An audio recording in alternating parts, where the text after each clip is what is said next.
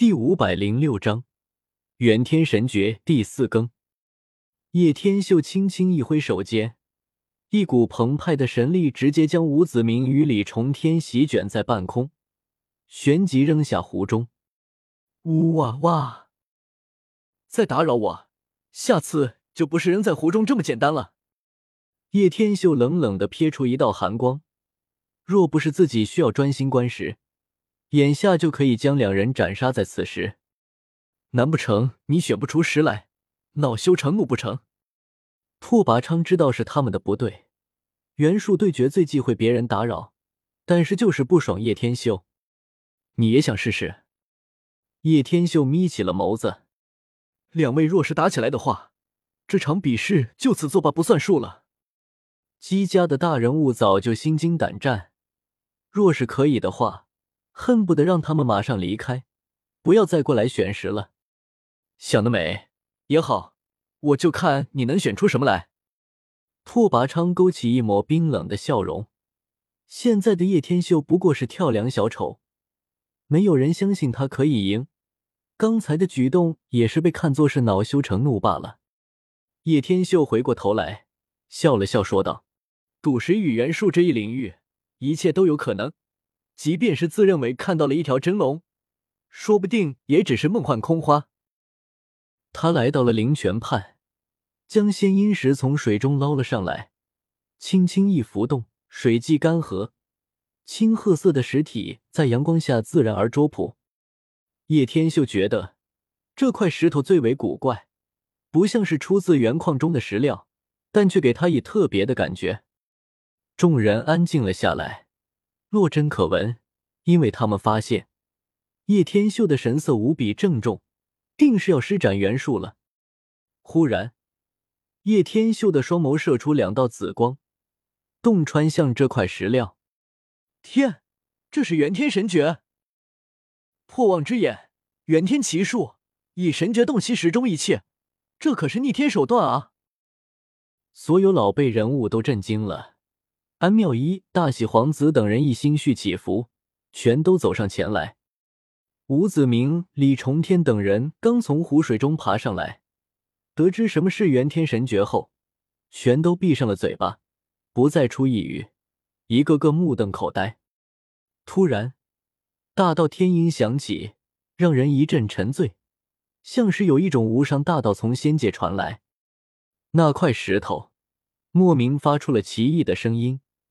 与叶天秀的元天神诀共鸣，响彻这片石原。这像是一段莫名的经文，悠悠道来，洗涤人的心灵。岛屿中心，那株粗大的古树下，晶莹花雨纷飞。那名如神灵般的老人，唰的一声睁开了双眼，扫了过来。我选此时。叶天秀缓缓启动了自己唇瓣，平静的话语传出。很多人都被惊住了，这块石头竟有道音传出，被元天神诀激发，响彻天地间，实在让人惊异莫名。当下，刚才那些觉得叶天秀已经没有胜算的人，现在又立马开始忍不住蠢蠢欲动。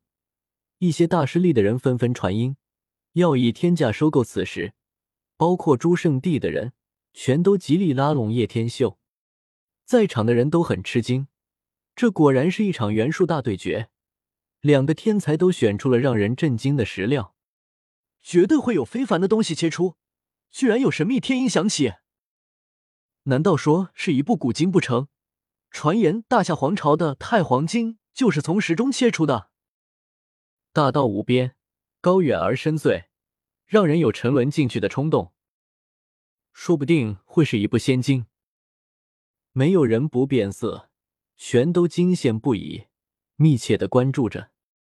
吴子明一想到拓跋的龙首时，当下忍不住冷笑道：“什么奇珍比得上真龙？纵然切出稀世的神物，也不可避免的输掉，将送给拓跋兄。没错，这等于在向拓跋兄送大礼。”李重天也是冷笑，两人好了伤疤忘了疼，竟然又开始挑衅。确实，李黑水没有理会他们，只吐了这两个字，现在只能切实论输赢了。